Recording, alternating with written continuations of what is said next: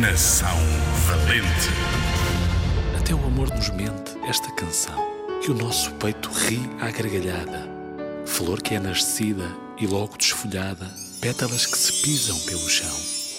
Olá, hoje vou falar-te de Flor Bela Espanca. Tem nome de lutadora, mas foi uma poetisa portuguesa que nasceu em Vila Viçosa, dia 8 de dezembro de 1894. Ouviste bem?